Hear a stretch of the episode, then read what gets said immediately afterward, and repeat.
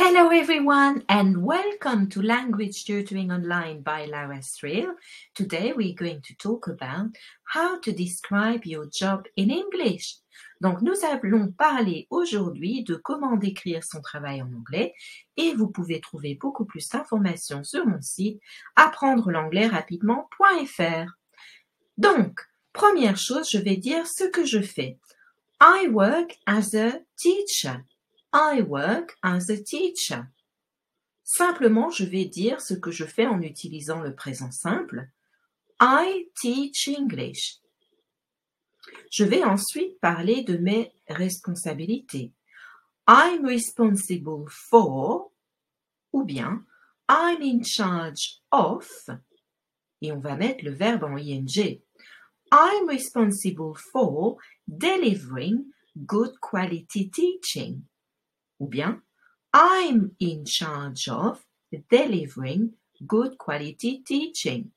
Là, je vais parler de mes tâches.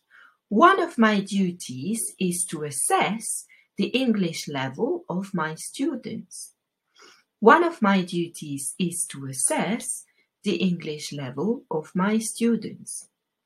I'm also in charge of, donc on peut utiliser des petits mots de liaison comme also, aussi, to aussi, furthermore, de plus, ou bien first, second, thirdly, pour euh, donner euh, un nombre de choses.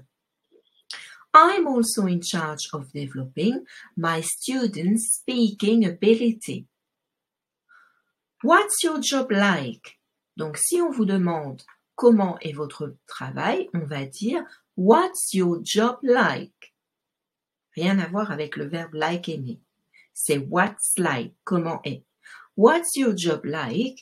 My job is exciting and never boring. My job is not easy, but satisfying. My job is hard, but rewarding. My job is thrilling and never dull. My job is rigorous, but interesting. So that's it for today. Go and have a look at my website. Please like and subscribe if you like this video. And I encourage you to have a look at my online training.